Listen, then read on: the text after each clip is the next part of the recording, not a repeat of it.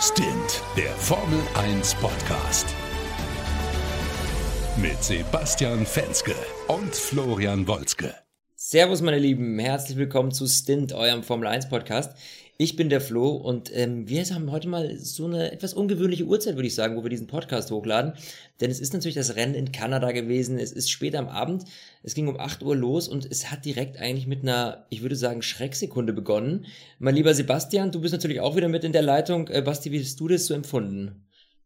Ja, ich empfinde es auch so. Es ist spät. Es ist jetzt äh, bei uns äh, halb elf, aber äh, noch fit genug für einen Podcast. Ja, äh, Kanada, mal ein interessanter Kanada Grand Prix. Also so habe ich Kanada nicht erwartet. Das ist auch eher untypisch.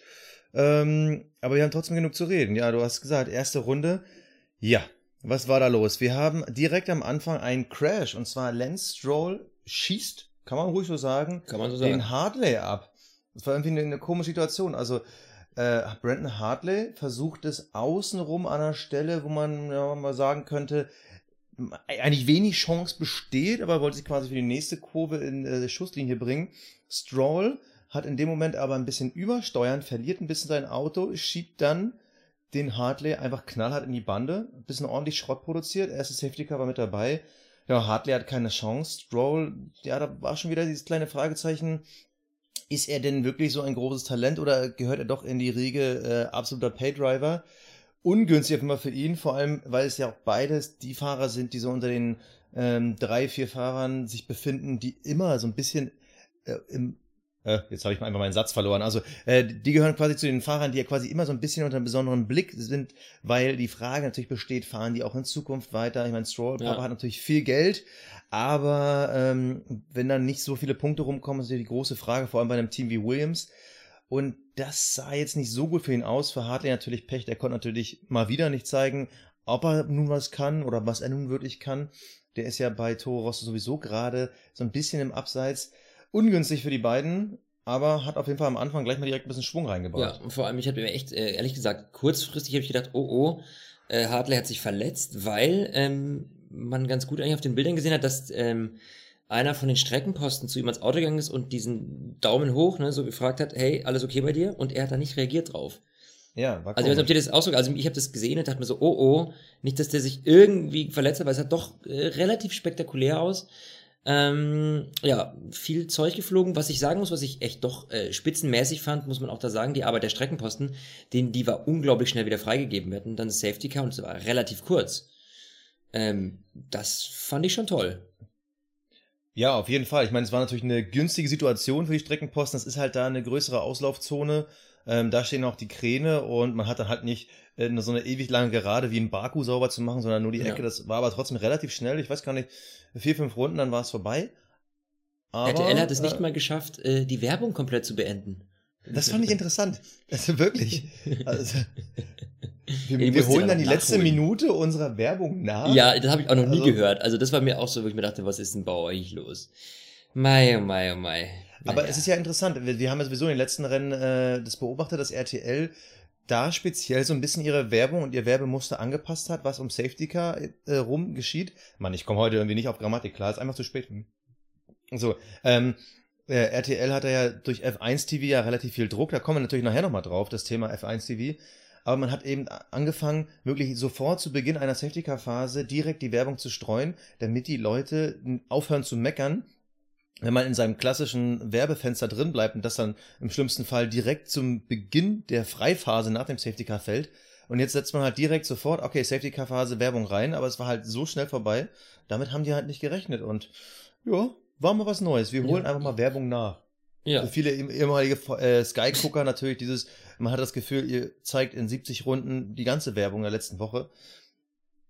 Ja, also als ich, äh, wenn wir mal zurück zum, zum, zum Start kommen, weil über F1 TV, lass uns da nochmal später drüber reden, das finde ich auch nochmal eine, eine ganz spannende Sache. Ähm, äh, ist es ja tatsächlich so, dass ähm, äh, Bottas echt gut Druck mit, ähm, mit äh, Max Verstappen äh, hatte. Also das war schon eine enge Kiste da. Äh, letztlich war die Linie dann ähm, für Bottas besser, aber das war schon knapp. Ich habe gedacht, jetzt, jetzt packt er ihn. Und vor allem hatte ich Schiss, dass Verstappen wieder in sein, ich hätte schon ein altes Muster, aber eigentlich sein aktuelles Muster äh, irgendwie fällt und, und, und hier wieder Crash Kit macht. Aber heute muss man echt sagen, Max Verstappen hat es geschafft, ein Rennen ohne Crash zu Ende zu fahren. Wahnsinn, Ja, oder? Und dann auch noch aufs Podium. Also, hallo, was ist da los, Junge? Ja, also komplett außergewöhnlich für Max Verstappen. Wirklich das ganze Wochenende über keinen Crash gehabt, in den freien Trainings sogar sehr gut ausgesehen. Also Respekt dafür, aber genau beim Start. Er hatte natürlich die weicheren Reifen mit bisschen mehr Grip.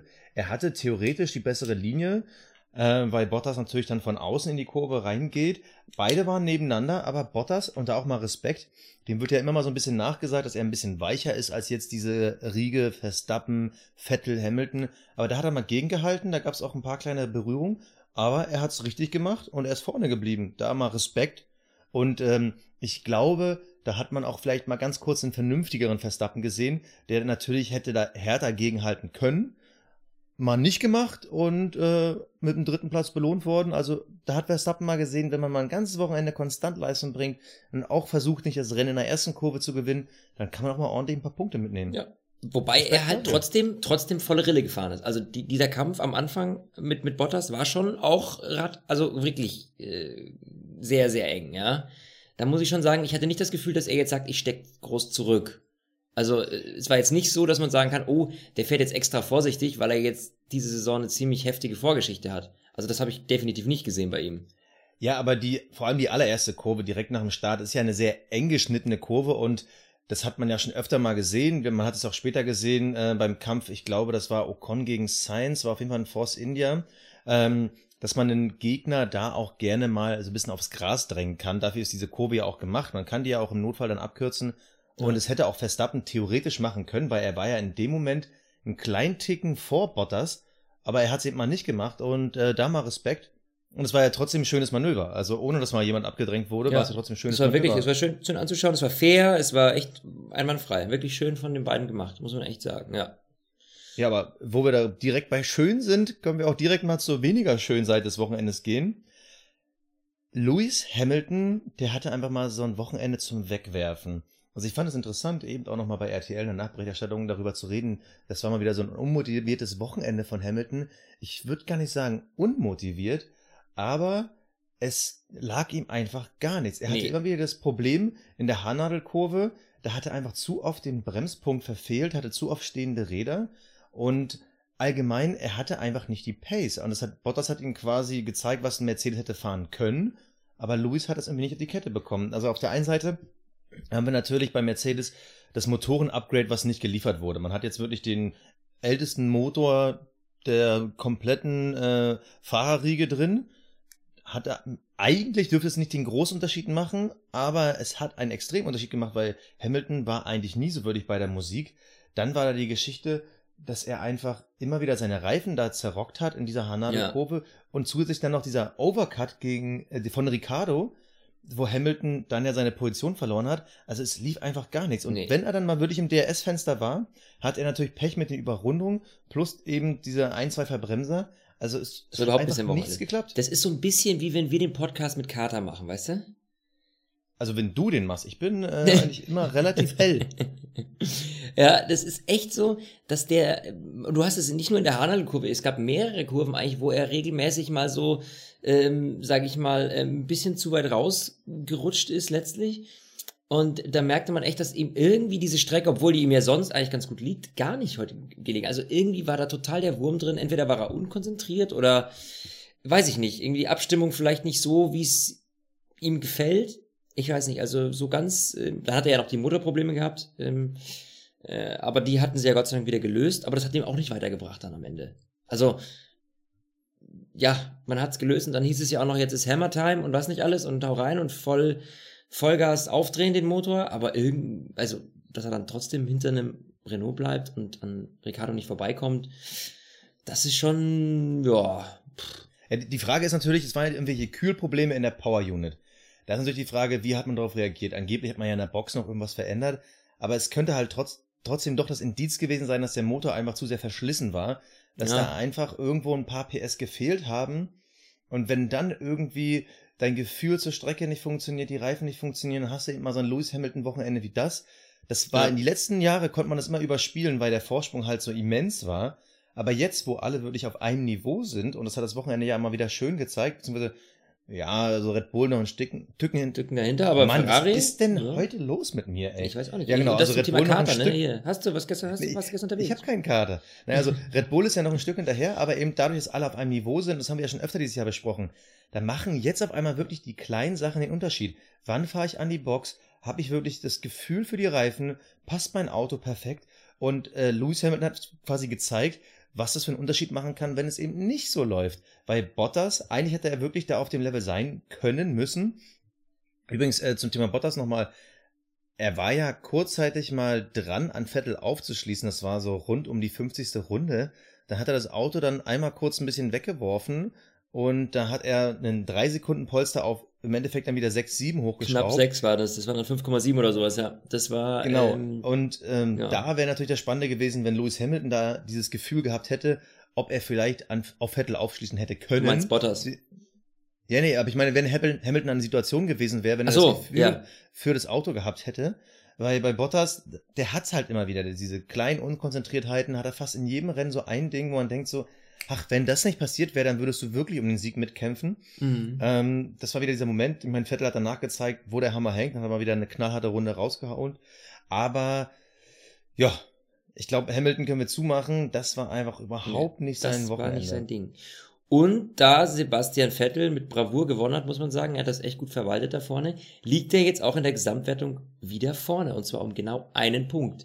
Und das zu dieser Zeit, zu diesem Stand der WM, muss ich sagen, gefällt mir unglaublich gut, weil du siehst halt, die wechseln sich ab mit der Fahrerwertung, es ist alles komplett offen ähm, und das ist ein unglaublich schöner Kampf. Also das, es entwickelt sich in die richtige Richtung, finde ich. Also auch schon vom letzten Jahr jetzt zu diesem Jahr, es wird immer besser. Ähm, das finde ich echt gut. Aber das liegt natürlich auch ein bisschen daran, dass wir jetzt eine recht ausgereifte, ähm, äh, wie, wie sagt man, recht ausgereiftes, ähm, ja, recht ausgereiftes Modelljahr quasi haben. Äh, ich komme jetzt gar nicht auf den, auf den Namen. Bei heute ist beide der Wurm drin. Äh, ihr wisst schon, was ich meine. Die, äh, aktu das aktuelle Reglement ist relativ ausgereift und dementsprechend gleichen sich natürlich auch die Motoren an der Hersteller. Das ist ja, haben wir in den vergangenen ähm, Jahrzehnten ja öfter mal gesehen. Und muss ich sagen, ähm, finde ich gut, macht Spaß, wieder zuzugucken da auch. Und das jetzt ein Punkt Unterschied ist natürlich genial. Ne? Ja, ich meine, man darf eine Sache nicht vergessen. Letztes Jahr, kurz vor der Sommerpause, war es ja ähnlich. Also zur Sommerpause hatte Vettel Ja, ja, sogar noch recht, die WM angeführt, recht. bis Ja. dann die legendären Asia-Wochen kamen, wo Ferrari quasi die WM weggeworfen hat. Ähm, wenn wir jetzt mal dieses Jahr hoffen, dass es für Vettel nicht passiert, dann wird's wirklich bis zum Ende spannend. Also da, da freue ich mich jetzt schon wie so ein kleiner Junge drauf. Also wenn das wirklich so klappt, dass es auf dem Niveau weitergeht, dann wird's Mhm. super. Ich meine, aktuell muss man ja sagen, Bottas ist knapp 36 Punkte hinter Hamilton. Bottas hatte jetzt schon ein, zwei Mal Pech gehabt, aber wenn der auch das Niveau jetzt wieder konstant halten kann, Mhm. dann ist es auch nicht so, dass wir von einem reinen Zweikampf sprechen. Also es Nee. wird wahrscheinlich gefühlt wieder auf den Zweikampf hinauslaufen. Aber ich glaube, dass Bottas noch nicht komplett raus ist. Also ich glaube nicht, dass er Weltmeister werden kann. Aber ich glaube, dass sein Rückstand, den er letztes Jahr hatte, dass es dieses Jahr nicht so groß sein wird. Also letztes Jahr waren es knapp 20 Punkte am Ende auf Vettel, aber fast 90 auf Hamilton. Und ich glaube, das wird dieses Jahr nicht so extrem Das- ausfallen, ja. weil der, der gefällt mir. Also ich kann mir auch vorstellen, dass Bottas nach dem jetzigen Saisonverlauf auch nächstes Jahr wieder bei Mercedes fahren wird. Weil der Junge zeigt einfach eine gute Entwicklung.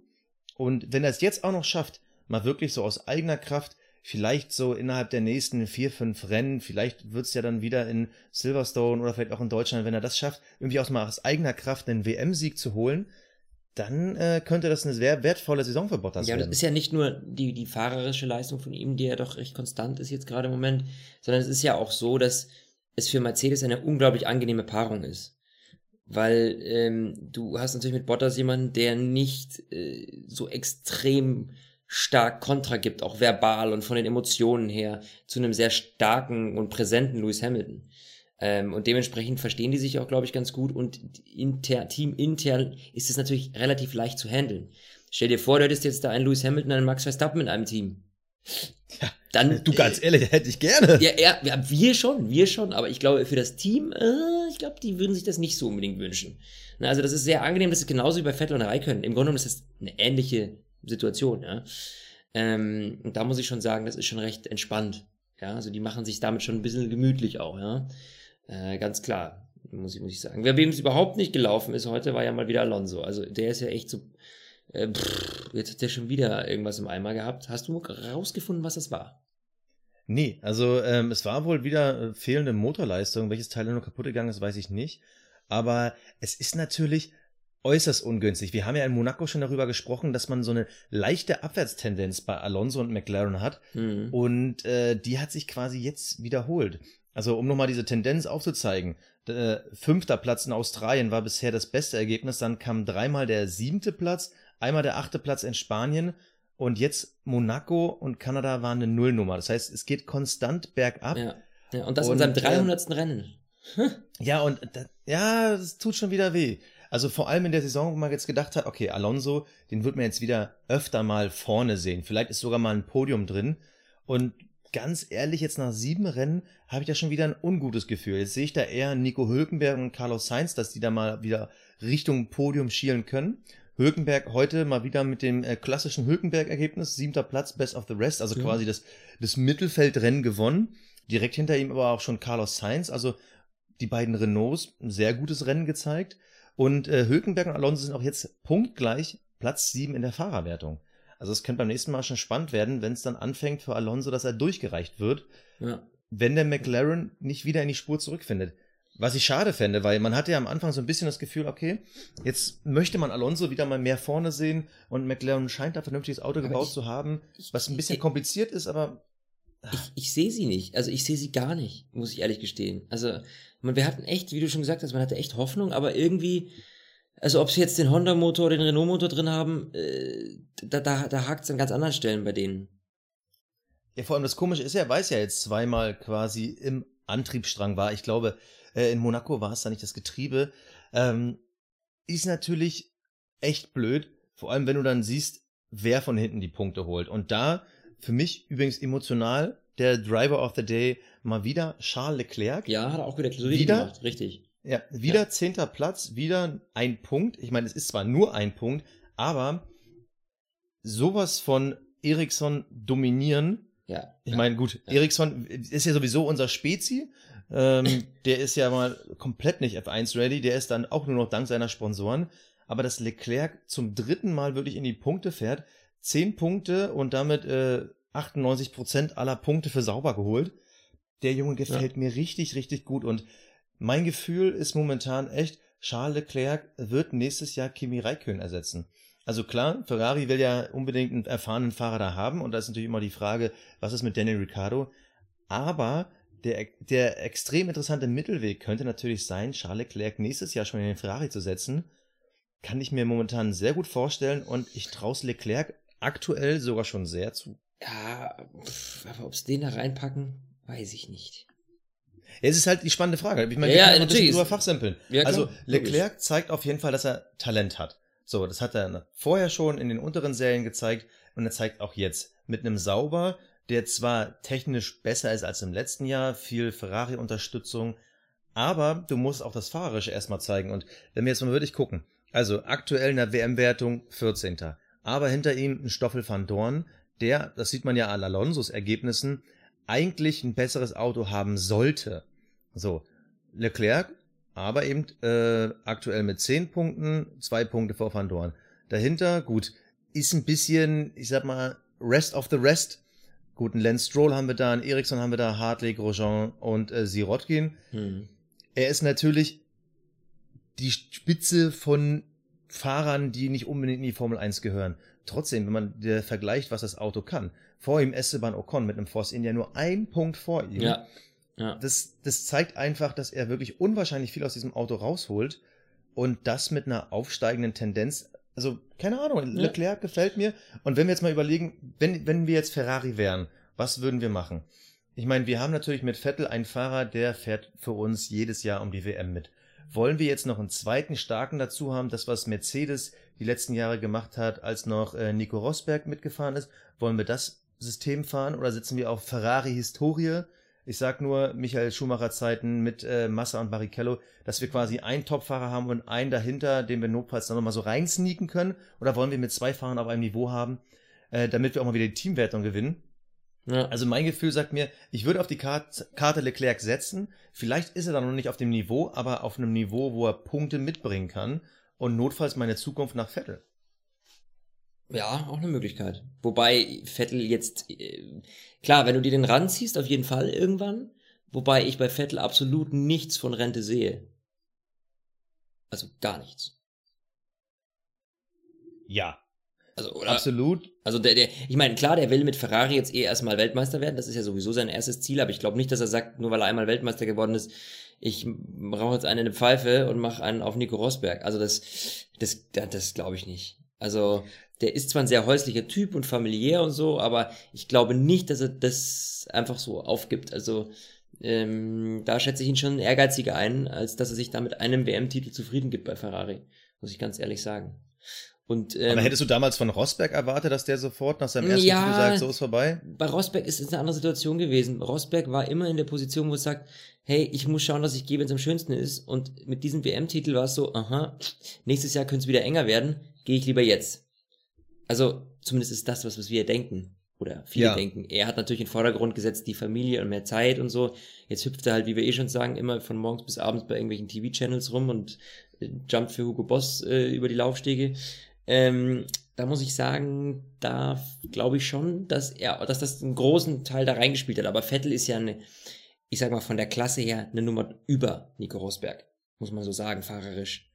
Ähm, und da glaube ich schon, dass er weiß ganz genau, wenn ich ein gutes Auto hingestellt bekomme, dann rock ich das Ding. Auch gegen den starken Teamkollegen. Ja. Dementsprechend ähm, glaube ich nicht, dass er da den Need hat zu sagen, ich pff, hau jetzt da ab. Also wer auf jeden Fall aufhören Du, sollte. du, warte mal, ich, da, da muss ich noch eins zu sagen. Also grundsätzlich, ja, bin ich bei dir. Ich sehe jetzt nicht kommen, dass Vettel in den nächsten ein, zwei Jahren geht.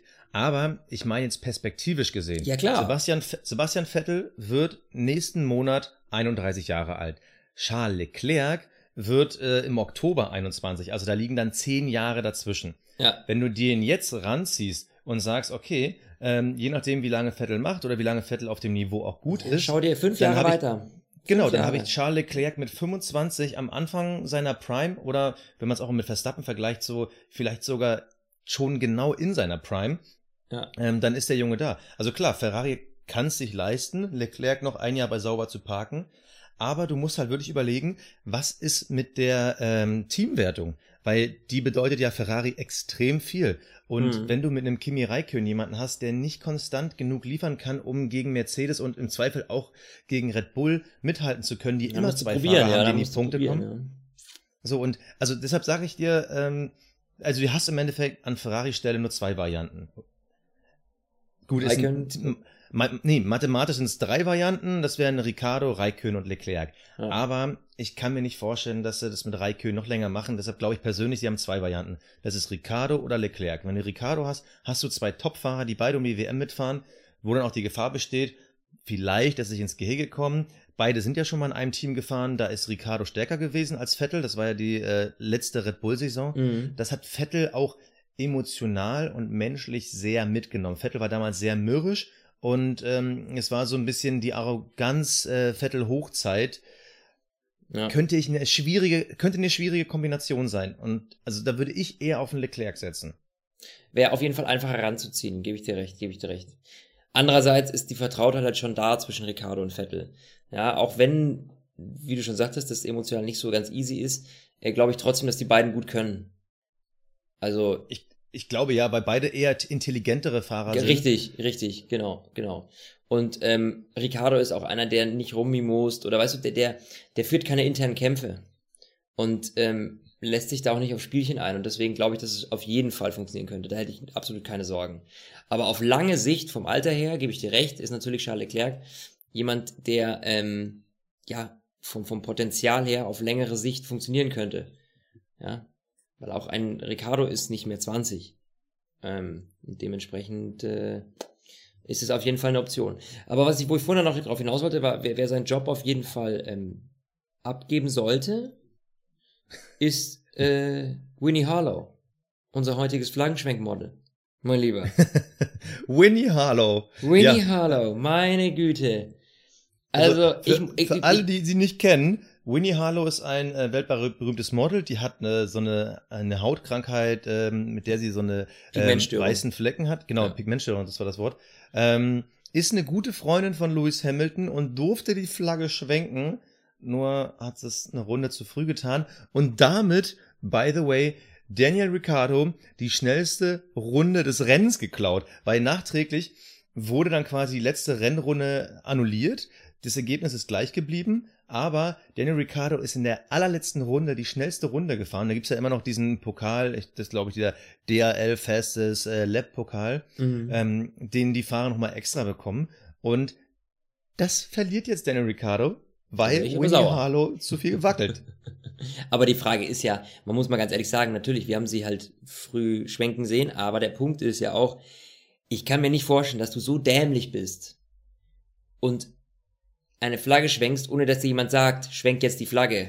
Das glaube ich auch. Also fairerweise, Also, das glaube ich auch. Ähm, da muss ich wirklich fairerweise sagen, ich glaube nicht, dass die sich da hinstellt, oh, guck mal, da ist eine Flagge, die nehme ich jetzt und schwenke ich mal. Wird schon passen. Sondern da wird ihr einer gesagt haben, hey, pass auf, da und da schwenkst du die Flagge und dann hat er das vielleicht nicht gut kommuniziert oder er hat gesagt, jetzt schwenkst du die Flagge, weil er selber verkackt hat und er alle haken auf ihr rum und sie kann am Ende dafür gar nichts. Achtung, aktuelle Meldung. Mittlerweile hat man herausgefunden, dass Winnie Harlow gesagt wurde, dass sie die Flagge schwenken soll. Siehst du? So. Also. Also, unsere die- Spekulation geht auf.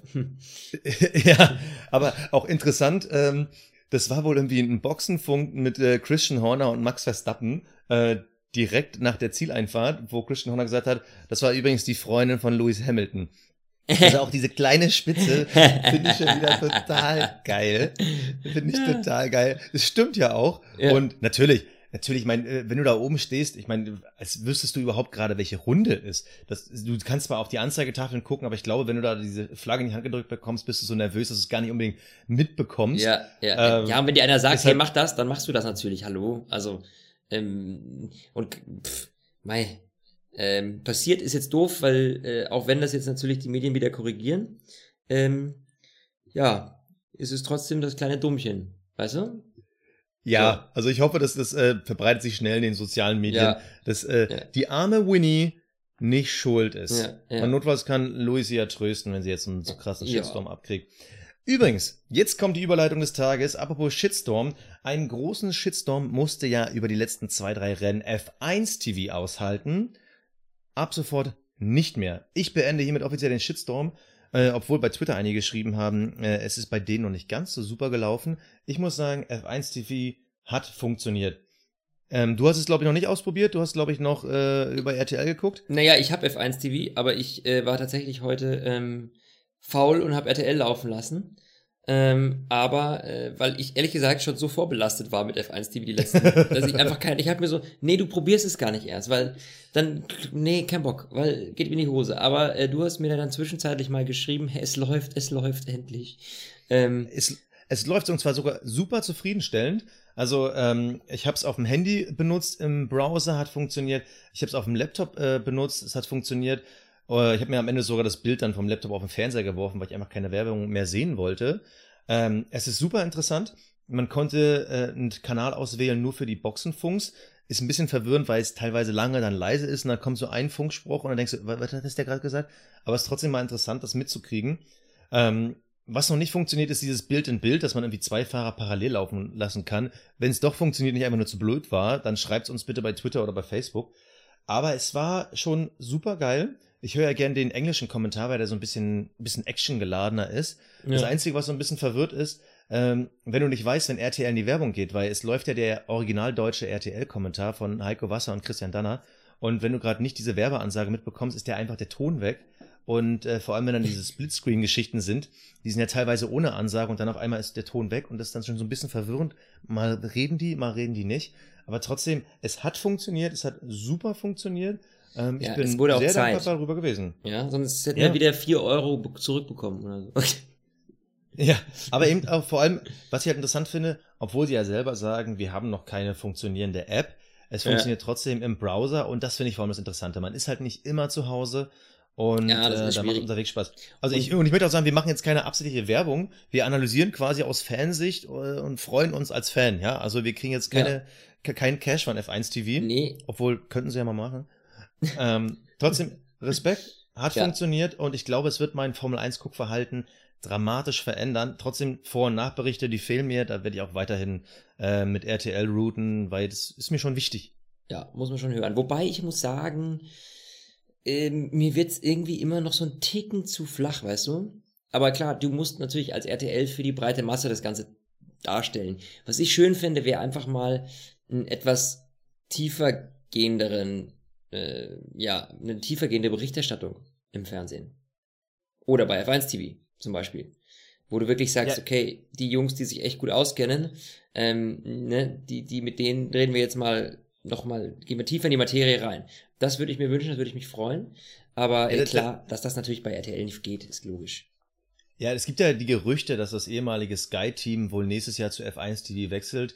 Ähm, ich meine, wir beide, wir sind ja Fernsehmacher hauptberuflich und das Ding ist, natürlich muss jetzt äh, Liberty Media erstmal gucken, wie viel Kohle verdienen wir denn in Deutschland, weil wir ja diese Parallelübertragung mit RTL noch über Jahre lohnt haben. Lohnt sich das? Lohnt es, lohnt es sich da, eine eigene Redaktion zu kreieren, die halt eigene Beiträge und Vor- und Nachberichte machen? Das ist ja das Ding. Ja. Sich da zwei, drei Kommentatorensstimmen einzukaufen, ist, glaube ich, weniger das Problem. Aber der Unterschied ist halt wirklich, kannst du dir eine Redaktion leisten aus dem, was du da einnimmst, weil du halt auch die freie Übertragung hast, dass du halt wirklich eigene Beiträge übernimmst. Oder ja. übernimmt man da vielleicht sogar was von ähm, Sky äh, UK, dass man da vielleicht die Übertragung übernimmt. Also da sind, glaube ich, viele Wege, die da zum Erfolg führen. Ich wär, bin da komplett bei dir. Ich werde auch für ein paar neue Sachen, weil RTL berichtet ja jedes Mal darüber, dass ihnen irgendjemand schreibt bei Twitter, erklärt nochmal den Over- und Undercut. Und ich, ja. ich, kann es, ich kann es mir nicht nee, vorstellen, nee. dass da jedes Mal irgendeiner irgendwo in der Hotline anruft oder einen Zuschauerbrief schreibt und sagt, erklär doch nochmal den Undercut. Ich kann es mir nicht vorstellen. Google gibt es auch, oder? Also ich frage mich immer, wer dann wirklich das macht, ja. Aber äh, scheinbar gibt es das noch. Ich habe keine Ahnung. Ähm, aber was ich auf jeden Fall lohnen würde, wäre, wenn ihr noch weiterhin mitspielt bei Fantasy. Oh, ähm, es macht unglaublich Spaß, denn ich habe heute richtig abgesahnt. Gott sei Dank, Gott sei Dank, ja. Ich muss unbedingt von meinem elften Platz weg. Das ist echt eine Schmach. Ja, also das ist echt eine Schmach. Heute habe ich ziemlich gerockt, glaube ich. Ähm, wir werden morgen mal reinschauen, weil dann werden auch die Listen aktualisiert. Da bin ich sehr gespannt drauf. also ich guck mal parallel rein. Die Ergebnisse müssten schon drin stehen. Ja, aber du glaube nicht, die, die Liga-Punkte stehen, glaube ich, noch nicht drin, mein Lieber. Also, dass du die Liga schon aktualisiert hast. Ja, okay, das kann natürlich möglich das sein. Dauert aber immer ich kann auf jeden Fall allen Zuschauern empfehlen, wenn sie Bock haben, auch mal ein bisschen gegen uns anzutreten im äh, Klugscheißer-Wettbewerb, äh, wer da auf das richtige Team setzt. Das macht auf jeden Fall unwahrscheinlich viel Spaß. Und äh, ich gucke gerade, nee, ist äh, bei mir noch nicht aktualisiert. Ja. Ähm, Fantasy ist mega cool. Genau. Doch, ich sehe ich seh auf jeden Fall meine Punkte. Ich habe 127. Das befürchte ich aber, weil du dann deine Red Bull Front hast. Ja. Ähm, die wird besser sein und äh, oh, oh, oh, oh, das tut weh. Oh, Was tut weh? Ich hatte 127, du hast 182. Buja. Fast. Buja. Oh, das sind 5, wie viel sind das? Ich kann gerade nicht rechnen. 45 Punkte, ne? Das sind unglaublich viele Punkte und ich werde dich so fertig. oh, das, das tut natürlich weh. Das tut so natürlich weh. Weil, natürlich, weil Lewis Hamilton natürlich hinten gelost hat. Aber ich will das nochmal sagen. Also Leute, kommt rein, macht mega viel Spaß. Ähm, ansonsten, wir freuen uns natürlich auch gerne nochmal äh, hier da ein paar positive Bewertungen äh, bei eurem Podcast-Anbieter, bei äh, iTunes. Das bringt uns auf jeden Fall viel und äh, gibt uns natürlich auch immer viel Motivation, ähm, weiter dran zu bleiben. Ja, und schreibt uns gerne eure Anregungen. Immer gerne bei ähm, Twitter oder auch bei Facebook. Wir freuen uns immer sehr über eure Kommentare. Es macht unglaublich viel Spaß, äh, nach wie vor, Basti, mit dir auch. Und ja, ich freue mich schon auf unsere nächste Folge. Ja, Gerne wieder. Also, das war's. Wir sind raus. Macht's gut. Stint, der Formel 1 Podcast. Mit Sebastian Fenske und Florian Wolzke.